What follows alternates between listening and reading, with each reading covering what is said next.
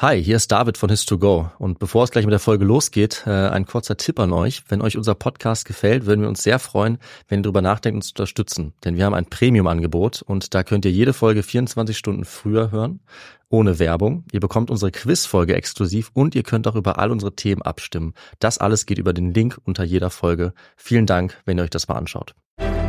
Ich bin ein.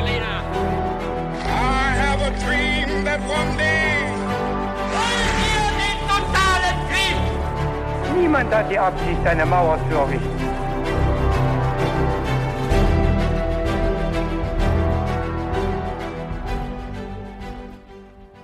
Hi und herzlich willkommen zurück zu einer weiteren Folge His2Go.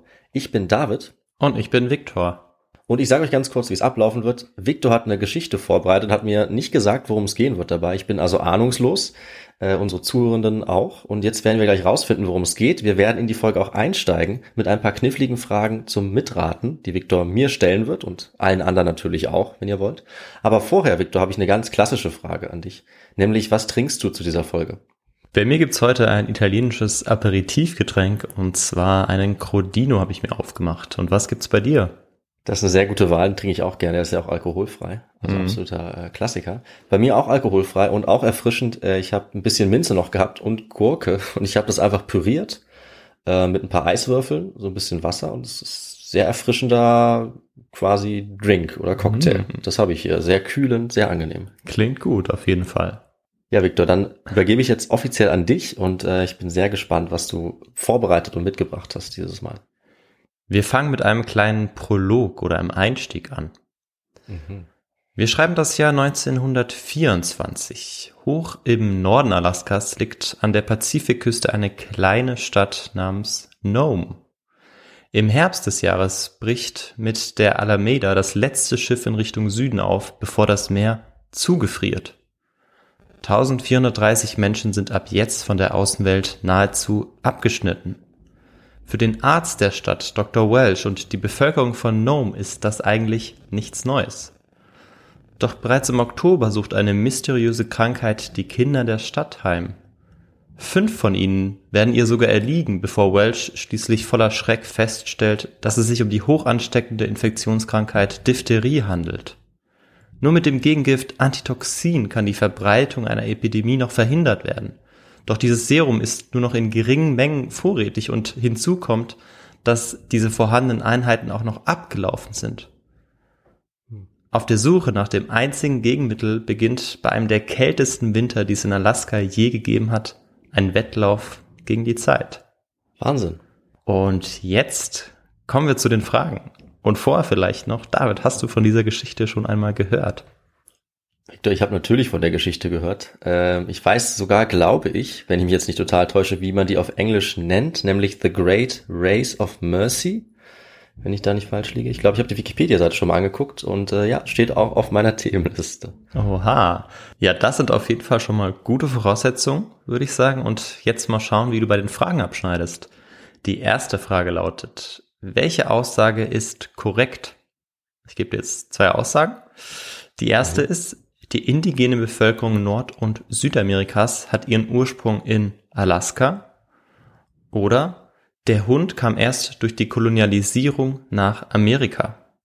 Okay. Ähm, schwierig, obwohl es nur 50-50 ist. Äh, ich würde sagen, Ursprung in Alaska macht deswegen Sinn, weil man ja davon ausgeht, dass über die damals zugefrorene Beringstraße äh, die ersten Menschen nach, nach Amerika gekommen sind. Mhm. Ähm, und ich, die ist ja zwischen Russland und Nordamerika, deswegen, ja, ob es jetzt Alaska, weiß ich nicht, aber ich würde mal davon ausgehen, dass das dann stimmt, weil da eben die ersten Menschen damals in den Norden Amerikas gegangen sind, vor vielen, vielen tausenden Jahren. Mhm. Ja, ähm, das ist gut möglich. Ich finde, du hast es schön begründet und wir schauen uns natürlich dann in der Geschichte an, ob es auch die richtige Antwort sein wird. Ja. Vorher aber kommen wir zur zweiten Frage und zwar, wie nennt man die Hundeschlittenführer im Fachjargon? Sind das die Mascha, die Pascha oder die Dascha? Weiß ich nicht. Äh, Ich nehme einfach schnell, bevor ich mir zu lange Gedanken mache, Antwort C, die Dasha. Okay. Und die letzte Frage ist, wieso kam es im Nordwesten Alaskas zur Gründung der Stadt Nome? War es, weil es dort viele Tiere gab, die gejagt werden konnten? Oder weil in dieser Region ein Pelzhandel aufblühte? Oder weil in diesem Gebiet ein Goldvorkommen gefunden wurde? Hm, Das macht alles Sinn. Äh, Die ersten beiden scheinen so ein bisschen zusammenzuhängen. Aber Gold und Alaska passt auf jeden Fall zusammen. Ähm, Pelz weiß ich nicht. Würde auch, also könnte ich mir vorstellen, Mhm. aber das mit dem Gold, das ist, glaube ich, bekannt, dass es da gefunden wurde. Wechsle ich das gerade?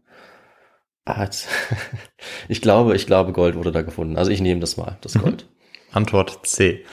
Gut, und dann kommen wir zur Geschichte.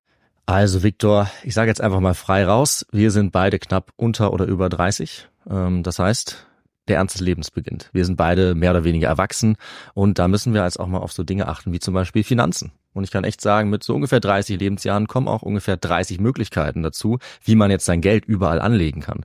Zack, habe ich dann ein Girokonto, ein Tagesgeldkonto, ich kann in Bitcoins investieren, habe ich auch gemacht oder gleich in Dogecoins. Ich habe auch ein klitzekleines Aktienportfolio und ich könnte natürlich jetzt jeden Tag jedes dieser Konten checken. Aber Victor, du kennst mich, ich bin natürlich viel schlauer als das oder viel fauler, das meine ich eigentlich und ich hole mir einfach Hilfe dafür und zwar von der App von Finanzguru. Das ist nämlich eine kleine, aber feine App, die mir einfach all diese Konten verbindet. Finanzguru ist auch unser neuer Partner und kann auch noch einiges mehr.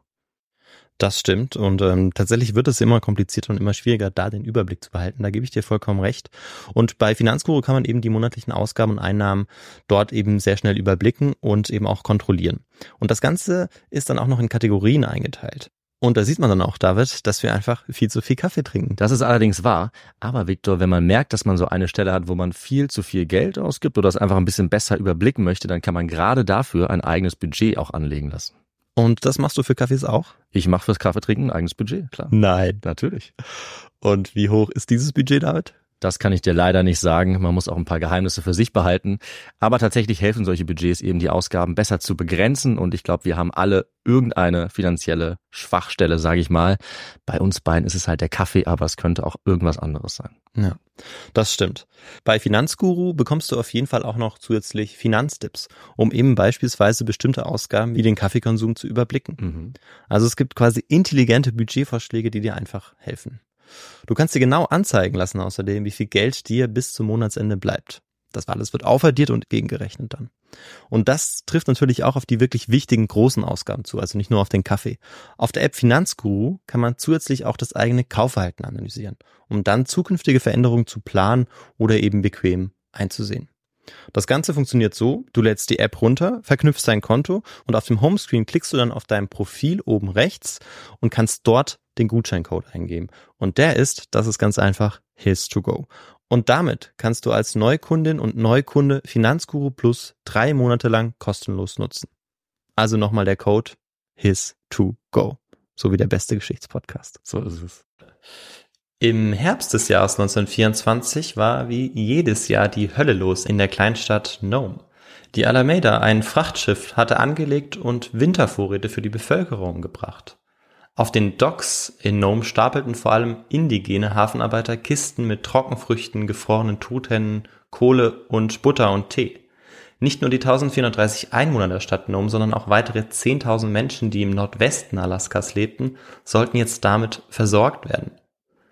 Kurze Zeit vorher hatte sich allerdings schon etwa die Hälfte der Bevölkerung von Nome auf die Socken gemacht. Sie waren mit dem letzten Passagierschiff in den Süden gereist, um jetzt einem eiskalten Winter zu entkommen. Der Arzt Curtis Welch War kannte diesen alljährlichen Exodus nur zu gut. Doch wie die vorherigen 17 Mal blieb er auch im Jahr 1924 in Nome, der zu diesem Zeitpunkt übrigens nördlichsten Stadt der Vereinigten Staaten. Der 50-jährige Welch liebte einfach die Weite und die Einsamkeit, die das Land in Alaska ihm bot. Er war kein wirklicher Freund großer Menschenmassen oder gesellschaftlicher Verpflichtungen. Und gemeinsam mit seiner Frau lebte er deshalb an einem der wohl abgelegensten Orte der Welt, kann man wahrscheinlich sagen. Im Oktober des Jahres 1924 legte die Alameda schließlich eilig ab. Eine große Menschenmenge hatte sich versammelt, um zu sehen, wie das letzte Schiff jetzt im Horizont verschwand, denn es sollte kein weiteres Schiff mehr kommen. Wenig später fror dann das Meer zu, die Beringstraße, wie du sie auch schon richtigerweise genannt hattest. Und der in Nome ansässige Naturforscher Frank Dufresne sagte zum Prozess der Vereisung, das Meer wurde ein Ozean aus Eisbrei, der schwerfällig über den Sand rollt und krachend einen eisigen Überzug über alles legt, was er berührt. Von jetzt an war die Stadt von der Außenwelt nahezu abgeschnitten und nur auf einem einzigen Weg zu erreichen. Und damit weißt du, welcher Weg das gewesen ist. Ähm, über Schlittenhunde vielleicht? Ja, richtig, richtig. Ah ja. Über eine Hundeschlittenspur, die die Stadt Nome mit dem im Osten liegenden Hinterland Alaskas verband, wo auch ein Bahnhof war. Der einzige eigentlich im Norden Alaskas. Okay. In Alaska, insbesondere im Nordwesten, stellten an Schlitten gebundene Hunde das einzige, ja, richtige Transportmittel dar. Sie waren für die Post oder auch für den Transport von Werkzeug, Material und Nahrung unersetzlich. Doch bei Temperaturen, die bis auf minus 50 Grad absinken konnten, war der Verkehr auf den Trails natürlich auch im Winter deutlich eingeschränkt. Über den Winter wurde Nome zu einem richtigen Wirtschaftszentrum der Region, denn hier lagerten etliche Vorräte, die über den Sommer angesammelt worden waren. Die Bewohner Alaskas kamen hierher, um alles Mögliche zu kaufen, von Werkzeugen bis zu Gardinen und Kohle. Wer krank wurde, landete bei Welch und seinen vier Krankenschwestern im Maynard Columbus Hospital. Das Krankenhaus verfügte über 25 Betten und galt damit als die am besten ausgestattete medizinische Einrichtung im Nordwesten Alaskas. Mhm. Vor der Abreise der Alameda war Dr. Welch nochmal seine Checkliste intensiv durchgegangen, denn er wusste, dass bis zum Frühjahr kein Schiff mehr Halt machen konnte.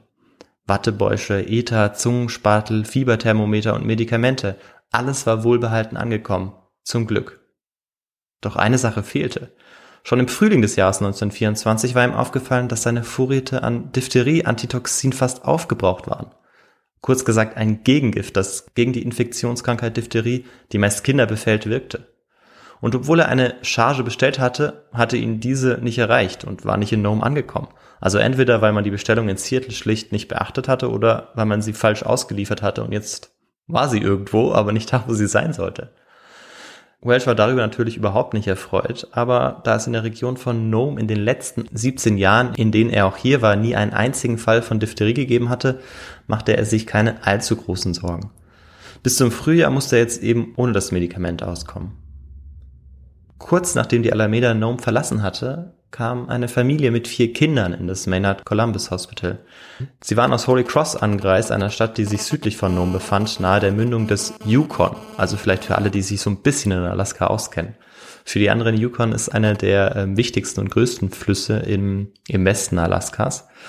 Und ja, gut zu wissen. Ja, stimmt. Kann ja sein, dass es ein paar Experten gibt. Ich kann schon mal verraten, dass äh, derjenige, der den Themenvorschlag gemacht hat, sicherlich ein Experte ist äh, für okay. diese Region oder für ganz Alaska wahrscheinlich.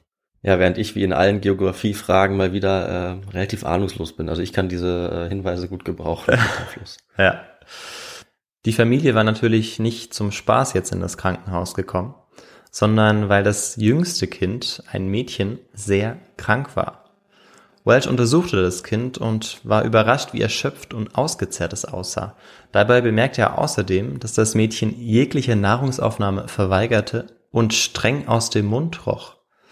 In Holy Cross hatte man eine Mandelentzündung diagnostiziert, aber diese Krankheit konnte eigentlich nicht die Ursache dafür sein, dass das Kind so schwach war. Welsh fragte die Eltern daraufhin, ob das Mädchen an starken Halsschmerzen litt. Die Eltern versicherten, dass das nicht der Fall ist. Welsh war deshalb einigermaßen erleichtert, weil das ein Symptom für die schreckliche Diphtherie gewesen wäre. Auch dass die drei Geschwister gesund und munter wirkten, beruhigte ihn, da diese Kinderkrankheit hoch ansteckend war. Welch war sich sicher, dass das Mädchen an einer weniger schlimmen Infektionskrankheit leiden musste.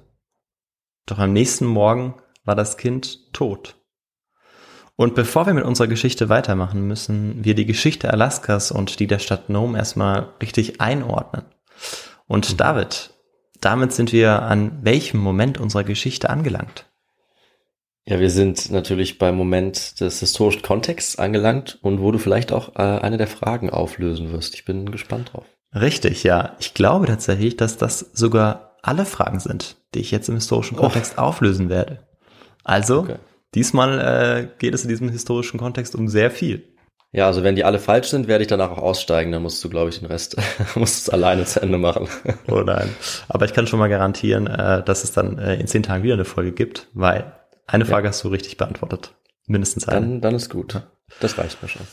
Ja, und ähm, für den historischen Kontext reisen wir jetzt erstmal 36.000 Jahre zurück. Also ein ganz schönes Stück. Zu einem Zeitpunkt, wo Asien und Nordamerika über eine Landbrücke der sogenannten Beringia verbunden waren. Du hast es schon richtig gesagt. Äh, Russland bzw. Sibirien und ähm, die Region des heutigen Alaskas waren eben verbunden im Norden. Mhm. Der Name geht übrigens auf Vitus Bering zurück, einem dänischen Marineoffizier, der in russischen Diensten bewiesen hatte, dass Asien und Nordamerika nicht miteinander verbunden waren. Die Geschichte über den Kolumbus des Zaren wäre vielleicht sogar auch eine Folge wert. Kann man sich auch das überlegen. gut. Zu dieser Zeit, also um das Jahr 34.000 vor unserer Zeitrechnung, erreichten wahrscheinlich auch die ersten Nomaden die Gegend, von wo aus sie in den Süden weiterwanderten. Sie waren es dann wahrscheinlich auch, die als erste die Landmassen des heutigen Nord- und Südamerikas besiedelten. Und damit, David, hast du bereits eine Frage richtig beantwortet. Ja, unglaublich. Ähm, ich kann auch verraten, woher ich das noch wusste. Das war nämlich eine unserer allerersten Folgen über ähm, die Inka-Mumie Juanita, äh, weil bei deren Genanalyse hat man damals festgestellt, dass sie auch Gene geteilt hat mit Menschen aus Asien. Und das war eben sozusagen ein Beweis auch dafür, dass die Leute von Asien aus irgendwann dahin gekommen sein müssen, und dann irgendwann zu Inka wurden. Daran konnte ich mich jetzt noch erinnern, dass man sowas eben dann dadurch zum Beispiel äh, nachweisen kann. Ah, Richtig, ja. Und natürlich dieses abgegrenzte Territorium Alaska hat es damals als solches nicht gegeben. Die Landmassen sahen natürlich anders aus.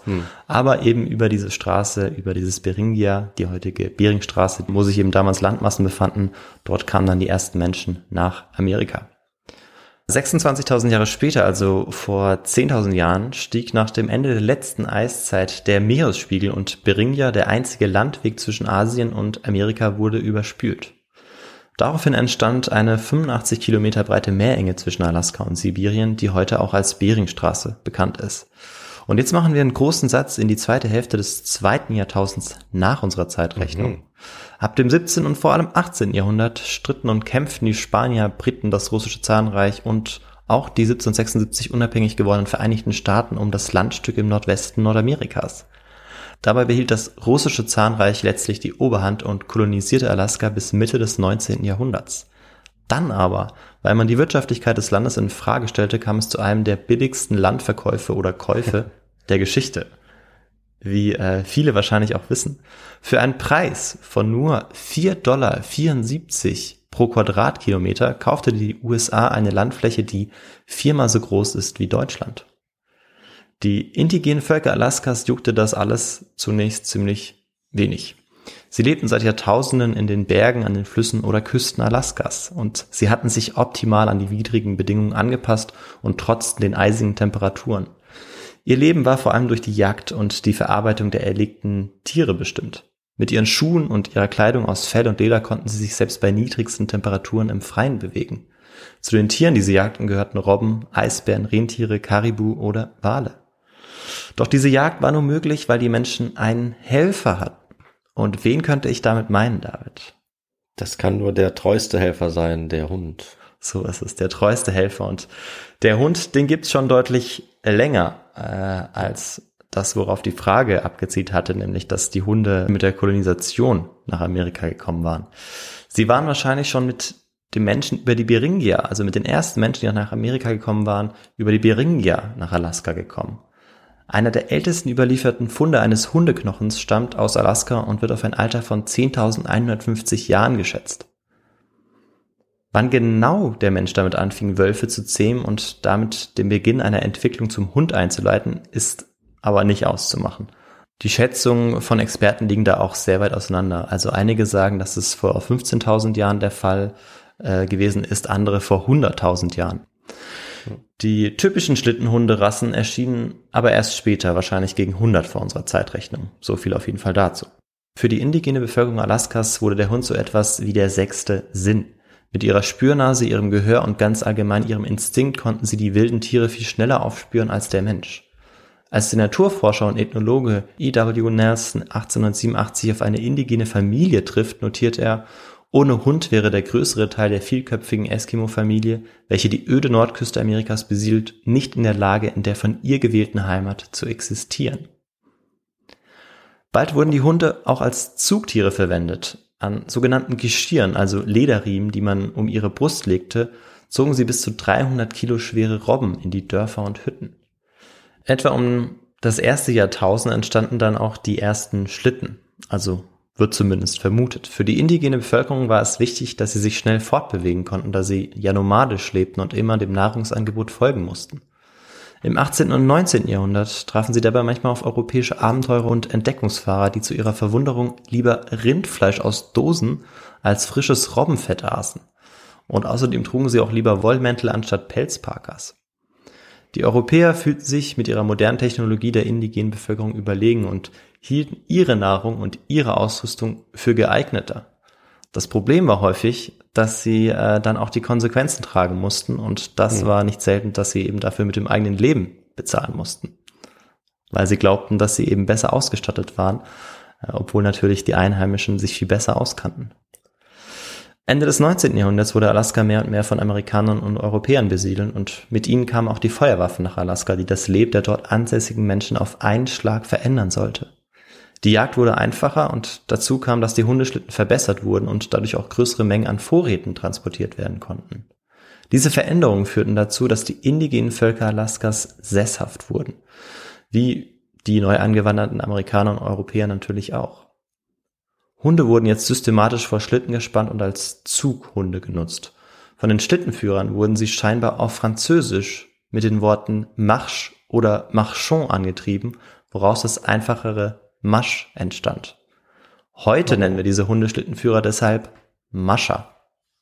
Mist. Und damit liegst du bei dieser Frage äh, daneben, weil ich glaube, du hattest auf Dasha getippt.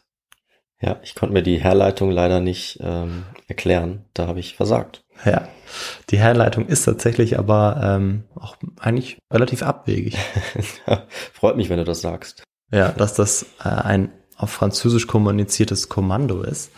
Ähm, aber das äh, war tatsächlich damals wohl gängig, dass man eben das benutzte und dass man Französisch ja. auch teilweise mit den Hunden sprach. Ja, das Gespann wurde dann äh, von einem oder zwei sogenannten Leadern oder Leithunden angeführt und diese waren meist die klügsten des Gespanns und auch so die wichtigsten. Hinter äh, ja, diesen Leadern oder diesem einen Leithund folgten dann mehrere Paare von sogenannten Swing Dogs. Und direkt vor dem Schlitten wurden die sogenannten Wheel Dogs gespannt. Und David, was meinst du, war die Eigenschaft dieser Wheel Dogs?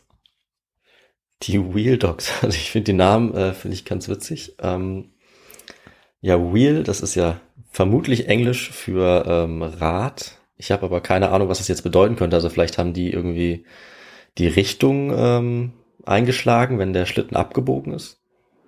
Nee, äh, leider nicht. Aber ist eigentlich auch eine schöne Idee. Die Wheel Dogs, ich glaube, die hießen auch deshalb so, weil sie eben direkt vor den Wheels quasi gespannt waren. Ach so, ja. Ähm, also nicht ganz, weil es keinen richtigen Wheel gab, aber eben vor dem Schlitten. Ja. Und sie waren die größten und kräftigsten Tiere. Okay. Der Mensch war auf jeden Fall auf den Hund angewiesen und ähm, ja auch andersherum, so dass man es sich nicht erlauben konnte, die Hunde jetzt schlecht zu behandeln. Also sie nahmen äh, in Alaska eine sehr partnerschaftliche Rolle oder Stellung ein und bekamen auch sehr viel Zuneigung zugesprochen. Und ähm, ja, trotz ihrer unglaublich anstrengenden Aufgabe, eben diese Schlitten zu ziehen, waren sie keineswegs bloß unterwürfige Helfer. Lange Zeit war es der Pelzhandel, der die Wirtschaft Alaskas bestimmte, bis 1889 drei Skandinavier schließlich etwas fanden, das bald schon viele tausend Menschen anziehen sollte. Oh ja. Und das war Gold. Ich wusste es doch. ja, Ende des 19. Jahrhunderts, äh, als sich auch noch die USA in einer Wirtschaftskrise befand, fand man Gold in Alaska und unter anderem auch in der Nähe von Nome. Und hunderttausende Menschen zogen jetzt nach Alaska, um sich auf die Suche nach diesem Gold zu machen. Und diese Suche war sogar häufig von Erfolg gekrönt, weil es tatsächlich sehr viel Gold in Alaska gab. In der Folge entstand an der Südküste der äh, Seward-Halbinsel, an der Mündung des Snake River, unsere Stadt Nome. Und damit, David, hast du die Frage ähm, nach dem Entstehungskontext der Stadt richtig mhm. beantwortet, denn tatsächlich spielte Gold dafür die größte Rolle. Ja, sehr schön. Wenn das die Russen gewusst hätten, hätten sie vermutlich, nehme ich mal an, Alaska auch nicht äh, verkauft oder zumindest für einen höheren Preis. So ist es ja. Und auch der Pelzhandel war Ende des 19. Jahrhunderts ähm, sehr wichtig geworden, so dass sie auch dadurch eigentlich viel Geld hätten generieren können. Aber äh, sie haben dieses äh, Landstück ja verkauft. Ja. Die Stadt, äh, die zwei Grad südlich des Polarkreises liegt, also wir sehen sehr, sehr weit im Norden, ist jetzt in der Anfangszeit wahnsinnig schnell gewachsen, weil da eben zig Leute kamen, um sich auf Goldsuche zu begeben. Anfang des 20. Jahrhunderts waren es dann unglaubliche 20.000 Menschen, die in Nome lebten. Und das war auch ein Grund dafür, dass relativ schnell Funk, Telegraph und Unterseekabel verlegt wurden, um auch die Verwaltung der Stadt aufrechterhalten zu können. Dadurch, dass jetzt immer mehr Menschen nach Nome kamen, war es so, dass auch ähm, die Schlittenhunde immer gefragter waren, weil man sie ja einfach brauchte, um auch ähm, sich dort fortbewegen zu können. In den angrenzenden Bundesstaaten entstand jetzt ein regelrechter Schwarzmarkt für Hunde. Jeder Hund, der so aussah, als könnte er einen Schlitten ziehen oder eine Satteltasche tragen, wurde gestohlen und in den Norden verkauft, ganz gleich, ob er die Kälte überhaupt vertragen konnte. Für die Hunde hatte das natürlich häufig ähm, ja ein tödliches Ende. Doch als das Gold immer rarer wird und heftige Winterstürme viele Häuser in Nome auch zerstören, geht die Einwohnerzahl wieder zurück. Deshalb leben im Herbst 1924 nur noch 1430 Einwohner in Nome. Allerdings ist die Stadt damit immer noch die größte im nördlichen Alaska. Obwohl es zwischen Indigenen und Europäern viele Mischehen gibt, war das gemeinsame Zusammenleben nicht unbedingt von Toleranz und Akzeptanz geprägt. Indigene besuchten beispielsweise eigene Schulen, in denen sie auch eine Art Gehirnwäsche unterzogen wurden. Sie sollten sich ihre eigenen Werte und Kultur abgewöhnen. Im einzigen Kino des Ortes durften Indigene auch nur in einem abgetrennten Bereich sitzen. Im Maynard Columbus Hospital dachte man auch noch Tage später an den plötzlichen Tod dieses zweijährigen Mädchens. Für Welsh war es natürlich nicht der erste Todesfall, den er erlebt hatte. Als Arzt gehörten solche schwierigen Momente fast zu seinem Tagesgeschäft. Doch erstaunlicherweise hat es nach der Abreise der Alameda weitere Fälle einer angeblichen Mandelentzündung gegeben. Er und seine Krankenschwestern konnten sich das einfach nicht erklären, woher diese Fälle jetzt kamen und ja, wer oder was diese Fälle ausgelöst hatte. Auch am Morgen des 24. Dezember, also an Heiligabend, hatte der Arzt wieder ein krankes Kind vor sich liegen. Dieses Mal ein siebenjähriges Mädchen namens Margaret Solvey Aid. Wieder vermutete er eine Mandelentzündung. Aber dass so viele Kinder Erkältungen hatten, bereitete dem Arzt Kopfzerbrechen. Am 28. Dezember erhält Welch die Nachricht, dass das kleine Mädchen dann auch gestorben ist. Eine Obduktion wird ihm von den Eltern des Kindes verwehrt. Doch wenig später, im Januar 1925, kommen zwei weitere Todesfälle hinzu und allmählich beschleichen Welch die schlimmsten Befürchtungen. Am Nachmittag des 20. Januar, einem Dienstag, spitzt sich die Lage dann zu. Bei seinem Patienten, dem dreijährigen Billy Barnett, hat sich neben den geschwollenen Lymphknoten und Fieber ein neues Symptom entwickelt dicke graue Wundstellen auf Nasen- und Rachenschleimhaut, die furchtbar rochen. Ein Symptom, das verdächtig nach Diphtherie aussah. Aber Welsh musste sich absolut sicher sein, bevor er tatsächlich eine solche Diagnose stellte, denn wenn er das tun würde, würde er damit die ganze Stadt natürlich in Panik versetzen. Hm. Doch was ist eigentlich diese Krankheit genau? Also Diphtherie ist eine Infektionskrankheit, die vor allem im Kindesalter auftritt. Sie wird durch Tröpfchen oder Schmierinfektion von Mensch zu Mensch übertragen, beispielsweise beim Husten oder Küssen. Nach einer Infektion gedeihen toxinbildende Bakterien auf den feuchten Schleimhäuten von Rachen und Nase. Die Betroffenen macht es dann müde und teilnahmslos und nach zwei bis fünf Tagen treten dann weitere, gefährlichere Symptome auf. Das Kind bekommt Fieber und im Rachen und Mund entwickeln sich rötliche Geschwüre. Diese werden immer dicker und größer und wandern langsam in die Luftröhre und lassen ihr Opfer dann qualvoll ersticken. Ohne medikamentöse Behandlung kommt es fast immer zu einem langsam, schmerzhaften und ja schrecklichen Tod, der in erster Linie die Kinder heimsucht. Mhm, das wäre eine Frage gewesen. Also Erwachsene können sich nicht anstecken oder es verläuft milder oder wie ist das dann? Erwachsene können sich auch anstecken, aber es ist sehr selten der Fall. Also häufig sind es Kinder zwischen mhm. etwa einem und zehn Jahren, die das dann betrifft. Erstes Antitoxin, ein Gegengift, das aus Pferden gewonnen wird und 1891 erfunden worden war, machte es möglich, an Diphtherie erkrankte Kinder dann auch zu behandeln. Doch das gab es ja in Nome nicht, beziehungsweise nur in ganz geringen Mengen und dann war es ja auch noch abgelaufen. Am Morgen des 21. Januar sind die Geschwüre in Billys Hals in die Luftröhre gewandert und nachdem er ein letztes Mal nach Luft schnappt, stirbt auch er. Welsh kann nichts tun, weiß aber in diesem Moment, dass er es von jetzt an mit einer tödlichen Epidemie zu tun hat. Ohne frisches Serum hat Welsh im Kampf gegen die Epidemie ganz schlechte Karten. Zehntausend Menschen, die Bevölkerung ganz Nordwestalaskas war jetzt gefährdet, wenn die Menschen und vor allem die Kinder sich weiterhin besuchen und treffen sollten. Das wusste er nur zu gut. Und er war weit und breit der einzige Arzt für ein Gebiet, das ja fast so groß war wie Deutschland und in dem auch hauptsächlich Indigene lebten. Und für sie äh, war diese Krankheit vor allem gefährlich. Und David, weißt du, warum das vielleicht so gewesen ist? Ähm, kann ich nur spekulieren. Ähm, ich würde jetzt darauf tippen, dass es dann auch wie bei ja, Kontakten oft zwischen Gruppen, die, die keine Kontakte vorgehabt haben, daran liegt, dass sie keine Resistenzen hatten für eine Krankheit, die vielleicht irgendwie verbreiteter war bei der ähm, Bevölkerung, die mit diesem Schiff angekommen ist, dass die vielleicht ein bisschen resistenter waren. Ja, also ähm, ganz ähnlich. Häufig war es so, dass diese Infektionskrankheiten, dass ähm, die ja auch wie bei anderen Krankheiten, beispielsweise wie Typhus, dass sie viel verheerendere Auswirkungen auf die indigene Bevölkerung hatten, weil es Krankheiten waren, die sich vor allem in, in einem Raum bildeten, wo viele Menschen aufeinander lebten, so dass sich bei den Europäerinnen und Europäern stärkere Abwehrkräfte entwickelt hatten. Ja. Ähm, bereits im Jahr 1918 waren 50 Prozent der indigenen Bevölkerung Alaskas einer Grippeepidemie zum Opfer gefallen, während nur acht Prozent der eingewanderten Bevölkerung daran gestorben war. Also um mal Zahlen zu nennen. 1918? 1918, Das ja. könnte ja die spanische Grippe gewesen sein. Ne? Das würde von der Zeit her genau hinkommen. Aber weiß man das? Das ist eine gute Frage. Ich glaube nicht, dass es mit der spanischen Grippe zu tun hat, weil ich darauf nicht gestoßen bin in meinen Recherchen. Ich denke, das ist hier genannt worden. Ähm, aber ja, tatsächlich, vom, vom Zeitraum her würde das natürlich passen, das stimmt, ja.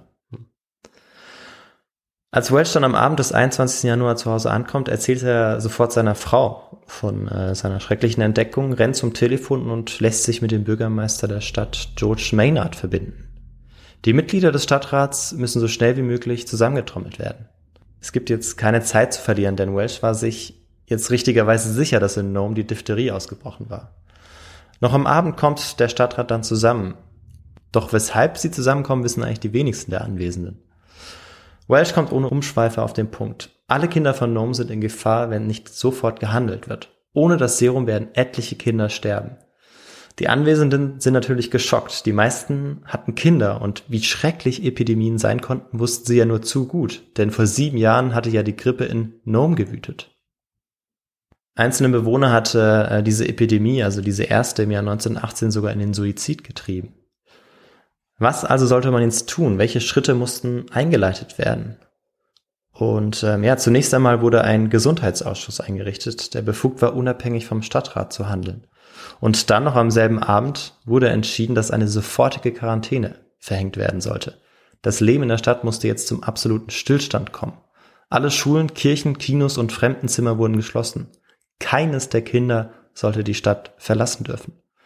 Ein Augenzeuge berichtet, ich kann mich erinnern, dass ich regelrecht die Luft anhielt und an allen Häusern vorüberrannte, an denen dieses große rote Schild hing, Quarantäne, betreten, verboten. Ich glaube, wir können uns das alle jetzt äh, in äh, Pandemiezeiten sehr gut vorstellen, was Ja. da los war. Ja. Auch, auch wenn wir diese roten Schilder jetzt äh, nicht vor uns hängen hatten, aber eben die anderen Einschränkungen, die kennen wir.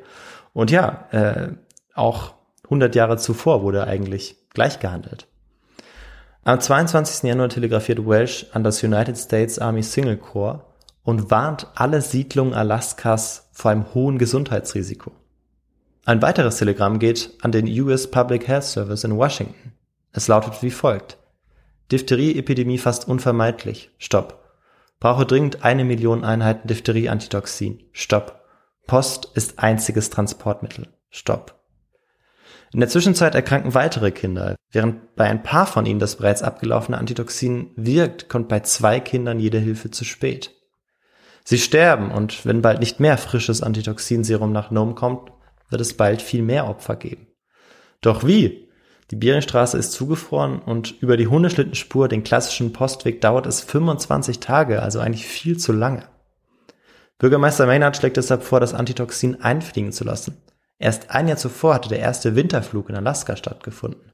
Allerdings waren die Temperaturen im letzten Jahr deutlich höher gewesen und außerdem war auch nur ein Flug über eine kürzere Distanz gelungen. Also das war sehr riskant. Und man muss sich vorstellen, dass die Piloten im Freien saßen, sodass sie sich mit dem Wind und der Kälte lebensgefährlichen Bedingungen aussetzten. Der Gesundheitsausschuss entscheidet sich deshalb dafür, das Serum doch über den Postweg zu transportieren. Dieser verlief zunächst über die einzige große Bahnlinie Alaskas. In Anchorage im Süden gab es einen eisfreien Hafen, wo Vorräte verladen werden konnten, die dann mit einer Dampflokomotive in den Norden in die Stadt Nenana gebracht wurden. Das Problem war aber, dass äh, Nenana im bergigen Hinterland Alaskas lag und dass es von dort aus bis nach Nome noch 1090 Kilometer waren. Und der Weg bis nach Nome führte über Berge, gefrorene Flüsse und das trügerische Eis des Norton Sound, einem Meeresarm. Der Hundeschlitten war für diesen Weg das einzige und schnellste Transportmittel, doch die Strecke dauerte normalerweise, wie gesagt, 25 Tage, also viel zu lange. Und deshalb machte ein Kollege Welch aus dem Gesundheitsausschuss den Vorschlag, diese Strecke über Hundestafetten zurückzulegen. Kannst du dir vorstellen, was diese Hundestafetten waren, David? Ähm, ja, also ich glaube bei, äh, sag ich mal, tierischen Transportmitteln, zum Beispiel dem Pony Express oder so in den USA, ist es ja oft so gewesen, dass die, ähm, die Tiere und auch die, die Reiter äh, Stationen hatten, wo beispielsweise dann ähm, frische Pferde oder in, vielleicht in diesem Fall frische Hunde und vielleicht auch frische Fahrer dann äh, eingesetzt werden konnten, sodass man insgesamt schneller ist, glaube ich. So ist es, ja. Und dafür gibt es auch, äh, oder gab es auch spezielle Stationen. Und das ist auch was, was es beispielsweise im antiken Rom gab, soweit ich mich ah, ja. erinnern kann. Ähm, aber ja, genau, richtig. Äh, und diese Methode sollte jetzt wieder angewandt werden, um eben das Serum schneller nach Nome bringen zu können. Also es ist eine Art Staffellauf, bei dem der Stab eigentlich das Serum ist. Und mhm. ähm, ja, die Mascher, also die Hundeschlittenführer, konnten natürlich dadurch viel schneller vorankommen, weil sie immer frische Hunde hatten und selbst auch frisch waren. Ja.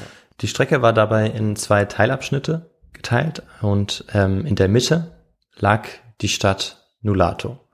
Und das heißt, die erste Teilstrecke lag zwischen der Bahnhofsstadt Nenana, wo das Serum ja über die Dampflokomotive hingebracht wurde, lag zwischen Nenana und dieser Zwischenstation Nulato und die zweite Teilstrecke war dann Nulato bis nach Nome, wo dann das Ziel war, die Stadt äh, in der unsere Geschichte ja hauptsächlich spielt.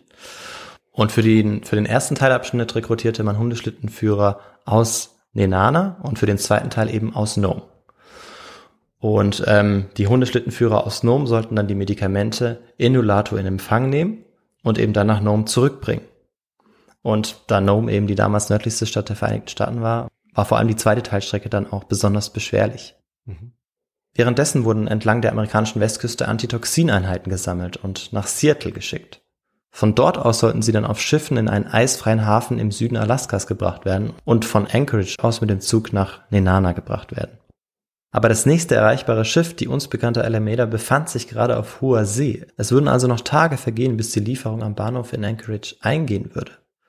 Doch Überraschenderweise hatte man in dieser Kleinstadt, die heute ähm, ja die größte Stadt oder die Hauptstadt quasi Alaskas ist, also Anchorage, 300.000 Einheiten Antitoxin ausfindig gemacht. Man hatte also endlich mal äh, ein bisschen Glück in, in dieser schlimmen Krisenzeit jetzt. Diese Einheiten würden zwar nicht gänzlich ausreichen, aber bis zum Eintreffen der Hauptlieferung könnte die Epidemie damit in Schach gehalten werden. Am Dienstag, dem 27. Januar, warteten dann die besten Mascher der Region um Nulato ungeduldig auf die Ankunft des Zuges. Die meisten von ihnen gehörten zum indigenen Volk der Athabasken, die vor allem im Inland Alaskas lebten und sich äh, mit Hundeschlitten äh, sehr gut auskannten. Inzwischen war fast neun Uhr abends und die Lokomotive hatte die Hafenstadt Anchorage mit dem neun Kilo schweren Päckchen vor fast 24 Stunden verlassen und musste jetzt jeden Augenblick eintreffen. Wenig später war es dann soweit. Die Dampflokomotive traf ein und noch bevor der Zug zum Stillstand gekommen war, wurde das Serumspaket eilig zum Hundeschlittenführer der ersten Wegstrecke gebracht. Und das war Bill Shannon. Doch Bill hatte das Pech, dass es in dieser Nacht extrem kalt war. Und seine Vorgesetzten rieten ihm jetzt, dass er doch bis zum Morgen warten sollte. Bill dachte aber nicht daran, in Nenana zu verharren. Bei rekordverdächtigen minus 52 Grad und fast vollständiger Dunkelheit machte er sich auf den Weg in das 84 Kilometer entfernte Tolavana. Mit seinem Schlitten fuhr er jetzt durch unebenes Gelände und über gefrorene Flüsse und das war auch bei diesen Temperaturen nicht ganz ungefährlich. Denn es war ja immer noch fließendes Gewässer, auch wenn es zu diesem Zeitpunkt gefroren war, aber man wusste nie so genau, wie, ja, wie stark es gefroren war und wie sicher man auf diesem Gelände war. Normalerweise brauchte man zwei Tage mit Übernachtung für diese Strecke, aber Shannon hatte nur einen Tag. Nach vier oder fünf Stunden spürte er, wie die Kälte in ihm aufstieg. Um seine Beine warm zu halten, hielt er das Gespann an, stieg vom Schlitten ab und fing selbst an zu laufen. Also neben seinen Hunden sozusagen. Aber das funktionierte nur eine Weile, weil äh, schnell wurde er müde und auch benommen und damit wusste er auch bald, dass er eigentlich an Unterkühlung litt. Er musste aber unbedingt durchhalten und zumindest bis nach Minto kommen, der Zwischenstation, egal wie schwach er dann sein würde. Er durfte einfach die Kontrolle über sich und auch über das Gespann nicht verlieren. Dann sechs Stunden später um drei Uhr morgens erreicht er das Roadhouse in Minto, also eine Zwischenstation, ein Rasthaus. Seine Hunde hatten zu diesem Zeitpunkt bereits blutverschmierte Mäuler und er auch mehrere schwarze Stellen im Gesicht. In Minto wärmt er sich jetzt auf, trinkt Kaffee und isst auch ein wenig. Und nach vier Stunden zieht er dann aber schon weiter, denn er muss so schnell wie möglich nach Tolovena. 35 Kilometer fehlen ihm dafür noch. Drei seiner Hunde sind jetzt nicht mehr in der Lage, ähm, ja, den Schlitten weiterzuziehen. Sie ähm, hatten Lungenblutungen bekommen. Um 7 Uhr vormittags bricht er dann mit seinen restlichen Hunden auf. In Nome wurde derweil eine zweite Staffel losgeschickt, die in Nulato der Kleinstadt, die auf halber Strecke lag, das Serum ja entgegennehmen und an ihr Ziel bringen sollte. Staffel ist allerdings viel zu viel gesagt, denn man schickte zunächst nur einen Hundeschlittenführer. Doch er galt damals als einer der besten seiner Zeit und hatte mit seinem Leithund Togo bereits zig Hundeschlittenrennen gewonnen. Sein Name war Leonhard Sepala. Alleine sollte der unermüdliche und kräftige Mascher die zweite Teilstrecke von 507 Kilometern absolvieren und das Serum nach Nome bringen. Shannon kam schließlich völlig entkräftet und mit zig schwarzen Flecken im Gesicht um 11 Uhr morgens in Tolovana an. Er hatte es geschafft, diese Strecke eben zu überbrücken, aber er hatte an Erfrierungen gelitten, die ihn bis an sein Lebensende zeichnen sollten. Das Serum gab er jetzt an den nächsten Mascher weiter.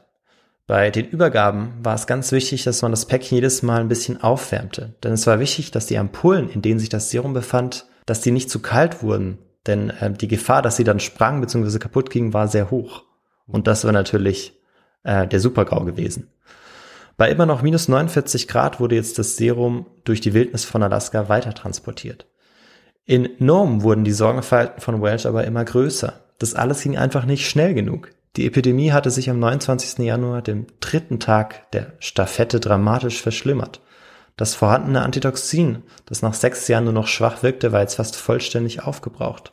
Und mit 30 Patienten war die Kapazität seines Krankenhauses eigentlich auch längst überschritten. Welsh musste quasi Gott spielen und entscheiden, wer die potenziell lebensrettende Arznei erhielt und wer nicht. Dieses Drama wurde wie kaum ein anderes Ereignis auch medial zu einem Dauerthema. Vor allem als jetzt Ende Januar die Temperaturen im Nordosten der Staaten auf ein Rekordtief fielen, beispielsweise in New York auf minus 20 Grad. Die Bewohner glaubten sich eine ungefähre Vorstellung von den Zuständen in Alaska machen zu können und wie die Mascher ihre Hunde bei minus 50 Grad und Schneesturm durch die Wildnis jagten. Die Zeitungen titelten in den ganzen Vereinigten Staaten eigentlich Wettlauf nach Nome, Hunde gegen den Tod oder Rennen gegen den Tod. In Nome kam der Gesundheitsausschuss nochmal zusammen. Man überlegt jetzt, wie man vielleicht noch weitere Stunden oder sogar Tage gewinnen könnte. Und letztlich entschied man sich dafür, auch für die zweite Hälfte des Weges eine richtige Staffel bereitzustellen, die aus mehreren Hundeschlittengespannen bestehen sollte. Mhm. Aber David, was war jetzt das Problem? Hast du das ähm, vielleicht noch vor Augen, also von der Chronologie her? Ähm, nee, ich weiß es nicht. Vielleicht habe ich es auch noch nicht so erwähnt, aber Sepala war ja schon längst unterwegs gewesen und äh, man versucht ihn jetzt zwar zu informieren über die Telegrafenstation, weil es gab ja dieses Kommunikationsmittel, mhm. aber man erreichte ihn einfach nicht, weil es waren ja trotzdem nur sehr wenige Stationen, die man, die es in dieser Wildnis dann tatsächlich auch gab. Okay. Ja. Er war also schon unterwegs und er rechnete damit, dass er die gesamte Strecke alleine bewältigen musste. Nachdem das Serum über acht weitere Hundegespanne durch die Kälte gefahren worden war, erreichte der Mascher Charlie Evans Nulato, also diese Station, die etwa in der Mitte der gesamten Strecke lag, am 30. Januar um 10 Uhr. Und damit war jetzt auch die Hälfte der Strecke tatsächlich geschafft. Doch Evans konnte sich nicht so richtig darüber freuen, weil seine beiden Leithunde während der letzten Kilometer erfroren waren, weil er vergessen hatte, ihre Pfoten mit Hasenfell zu schützen. Eine Bericht zufolge soll Evans sich anschließend selbst vor das Gespann gestellt, das Geschirr über die Schultern gezogen und gemeinsam mit den übrigen Hunden den Schlitten das letzte Wegstück gezogen haben. Ob das der Wahrheit entspricht, Äh, das müssten wir Evans fragen. Aber Evans ist leider tot. Ja, so wie seine Hunde. Richtig, ja. So wie seine Leithunde, aber die anderen sind später dann auch gestorben. Am Nachmittag des 30. Januar standen also jetzt noch äh, ein wenig über 500 Kilometer und der gefährliche Norton Sound bevor. Der ursprüngliche Plan sah ja vor, dass Sepala diese Strecke allein bewältigen sollte, aber der Meister aller Schlittenhundenführer war noch gar nicht in Nulato eingetroffen.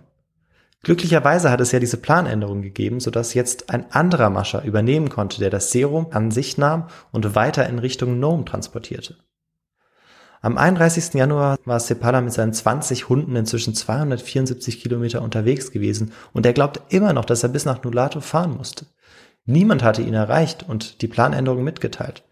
Inzwischen befand er sich beim tückischen Norton Sound, einem Arm des Beringmeers, der rund 240 Kilometer lang und an der breitesten Stelle über 200 Kilometer breit ist. Und natürlich war dieser Arm des Beringmeers zu diesem Zeitpunkt zugefroren. Aber dieses Eis war vor allem deshalb so tückisch, ähm, weil es ständig in Bewegung war. Also riesige Schollen konnten plötzlich brechen oder es konnten sich auch Wasserrinnen bilden, je nachdem, ähm, wie die Temperatur auch ähm, tagsüber war. Außerdem war der Wind hier so stark, dass die gefühlte Temperatur auf minus 75 Grad sinken konnte. Mhm. Der Norton Sound galt zweifellos als das gefährlichste Gelände, das auf dieser Strecke passiert werden musste. Obwohl der Wind auch an diesem Tag wieder sehr stark war, gelang es Sepala, den Norton Sound zu überqueren, zumindest fast. Denn als ein Sturmaufzug entschied er sich jetzt, den Sound, also diese Meerenge, zu verlassen. Doch genau in diesem Moment glaubt er am Horizont eine Silhouette eines Hundeschlittens ausmachen zu können. Und tatsächlich, ihm kam ein Schlitten entgegen. Welcher Verrückte begibt sich denn bei diesen Bedingungen auf einen Schlitten, dachte er sich. Zu seiner Überraschung hielt sein Gegenüber, lief auf ihn zu und erklärte ihm, ich habe das Serum und du sollst es nach Golovin bringen, wo ein weiterer Mascher wartet, der das Serum nach Nome bringt. Von dem Plan der Staffette hörte Sepala zum ersten Mal, aber er hatte natürlich nicht viel Zeit zum Nachdenken. Er nahm das Serum jetzt an sich und entschied sich trotz des Sturms erneut, den schnelleren Weg nach Nome über das offene Eis des Sounds zu nehmen.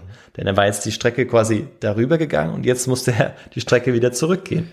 Ist ja verrückt, dass sie sich wirklich, also Auge in Auge direkt getroffen haben. Also, dass sie exakt aufeinander zugefahren sind, ist ja, also ein wahnsinniger Zufall, oder?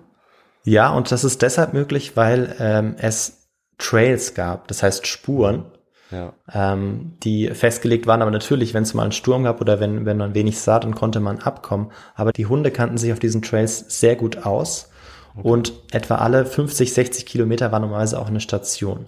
Und das heißt, normalerweise war das Ziel, dass man als Hundeschlittenführer immer auf diesen Trails blieb. Ja, ja. Und dadurch war das ein und derselbe Trail, der nach Nome führte. Und deshalb konnten sie sich da treffen. Aber trotzdem war es natürlich großer Zufall, weil man doch eben häufiger auch von diesem Trail abkam.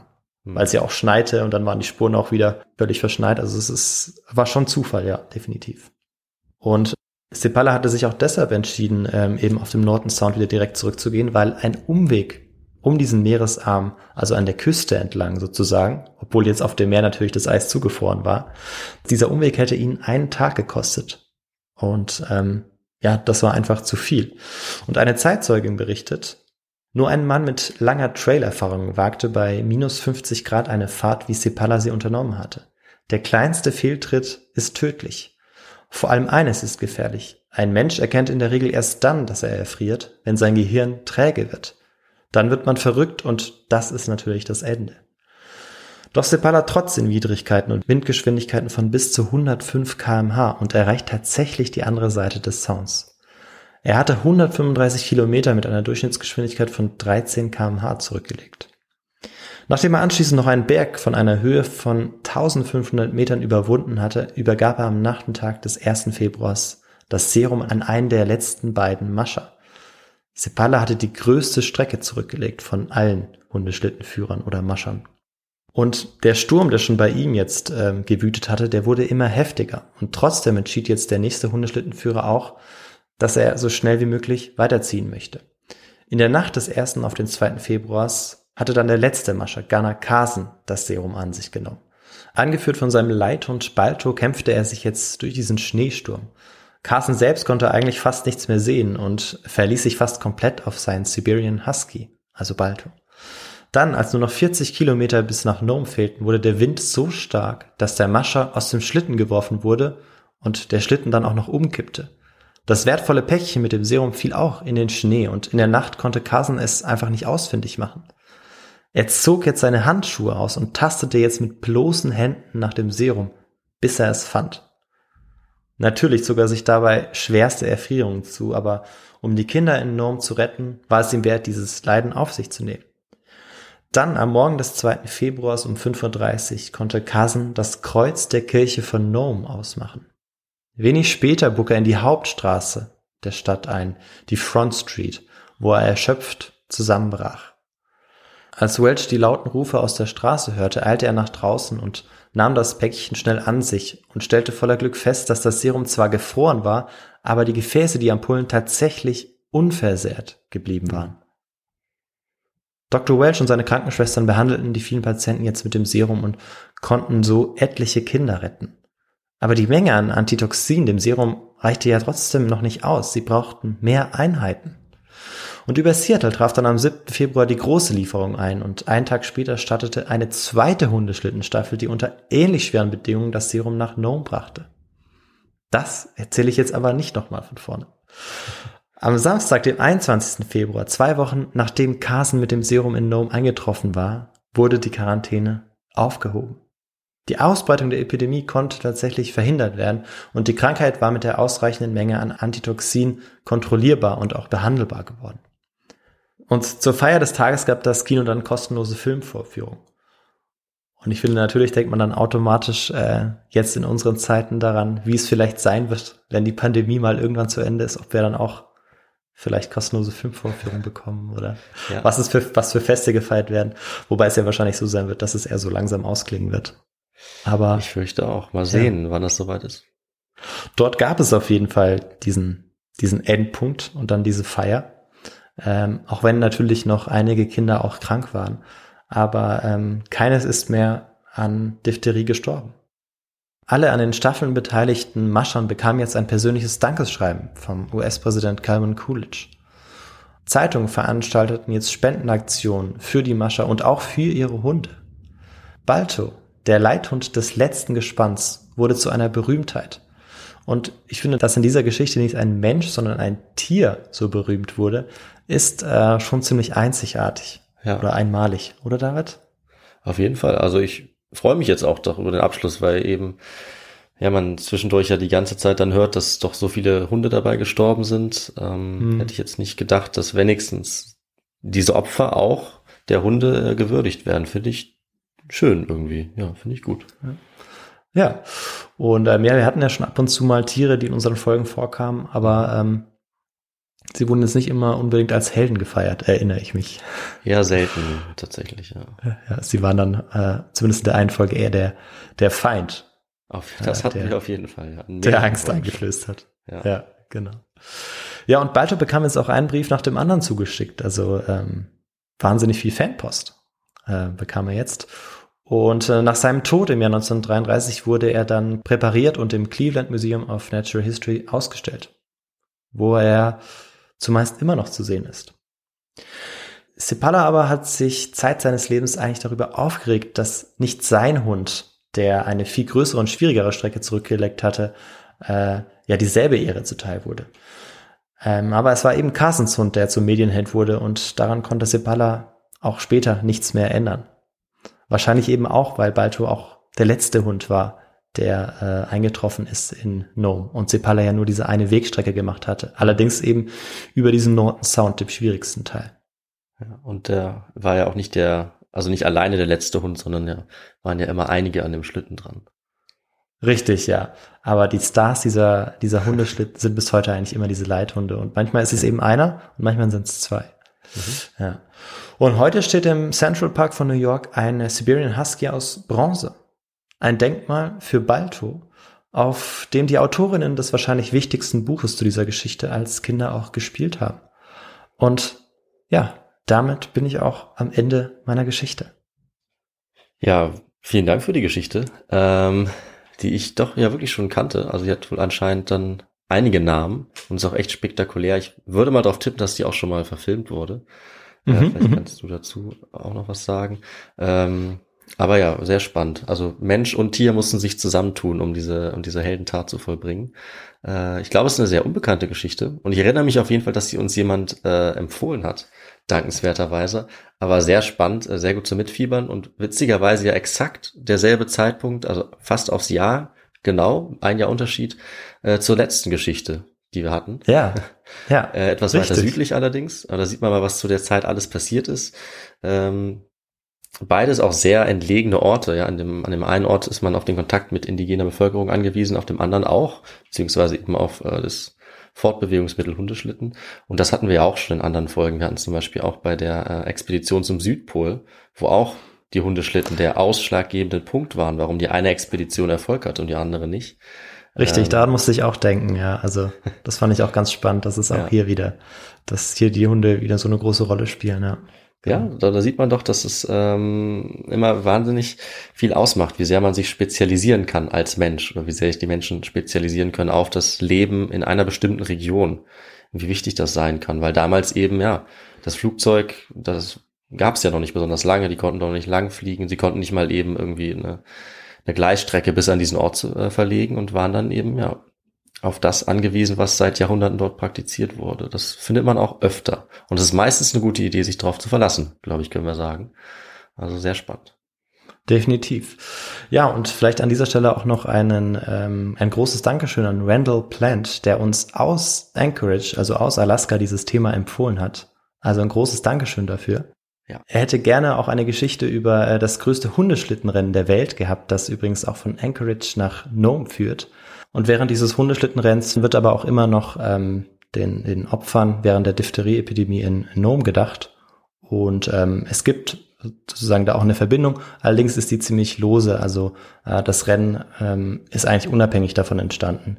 Äh, und deshalb habe ich mich vor allem auf die Geschichte dieser Epidemie fokussiert. Ja, gute Idee, finde ich. Und darauf fokussiert hast du dich natürlich mit der Hilfe von Fachliteratur zu dem Thema, hast du eben schon gesagt. Wer sind denn diese Leute und was sind das für Titel, die es darüber gibt? Ja, also empfehlen kann ich vor allem ein Buch, also sehr empfehlen. Ähm, das ähm, ja stammt weniger von Historikerinnen, sondern mehr von Journalistinnen. Und zwar von den Cousinen Gay und Laney Salisbury. Und das Buch heißt Nordwestwärts nach Nome. Und kann ich an dieser Stelle definitiv empfehlen. Das ist gut. Nicht so wie das Buch, was wir in der letzten Folge hatten, was ähm, ich nicht so sehr empfehlen kann. Hm, ja, richtig. Nee, in diesem Fall kann ich das Buch auf jeden Fall sehr empfehlen. Und ja, ich würde sagen, im Anschluss daran bist du wieder an der Reihe, David, und sagst noch was dazu, wie man uns unterstützen kann. Das mache ich sehr gerne. Ich fange an mit der Möglichkeit, wie man uns erreichen kann. Das geht zum Beispiel über unsere Mailadresse kontakt.histogor.de. Es würde auch über unsere Website gehen, histogor.de. Da kann man uns schreiben über das Kontaktformular.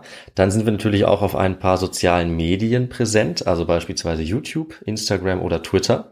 Da könnt ihr uns gerne folgen, mit uns in Kontakt treten. Wir posten da äh, regelmäßig.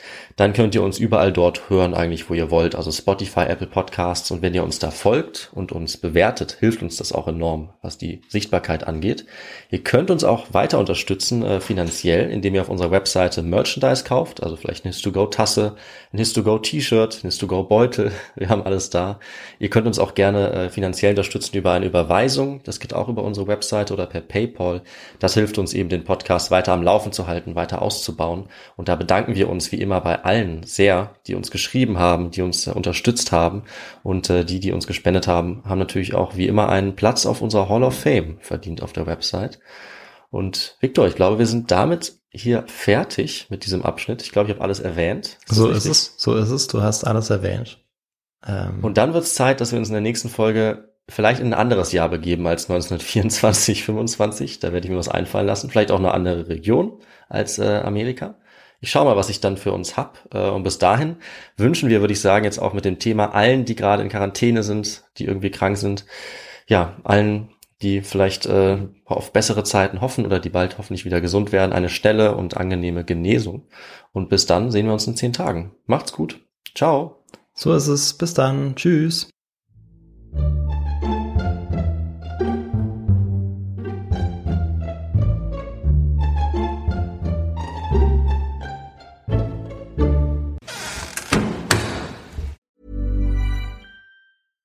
Hey, it's Paige DeSorbo from Giggly Squad. High quality fashion without the price tag. Say hello to Quince. I'm snagging high-end essentials like cozy cashmere sweaters, sleek leather jackets, fine jewelry, and so much more. With Quince being 50 to 80% less than similar brands. And they partner with factories that prioritize safe, ethical, and responsible manufacturing. I love that. Luxury quality within reach. Go to quince.com slash style to get free shipping and 365 day returns on your next order. Quince.com slash style. Mom deserves the best, and there's no better place to shop for Mother's Day than Whole Foods Market. They're your destination for unbeatable savings, from premium gifts to show-stopping flowers and irresistible desserts. Start by saving 33% with Prime on all body care and candles. Then get a 15-stem bunch of tulips for just $9.99 each with Prime. Round out Mom's menu with festive rosé, irresistible berry chantilly cake, and more special treats. Come celebrate Mother's Day at Whole Foods Market. Planning for your next trip? Elevate your travel style with Quince. Quince has all the jet setting essentials you'll want for your next getaway, like European linen, premium luggage options, buttery soft Italian leather bags, and so much more. And is all priced at 50 to 80% less than similar brands. Plus, Quince only works with factories that use safe and ethical manufacturing practices. Pack your bags with high-quality essentials you'll be wearing for vacations to come with Quince. Go to quince.com slash pack for free shipping and 365-day returns.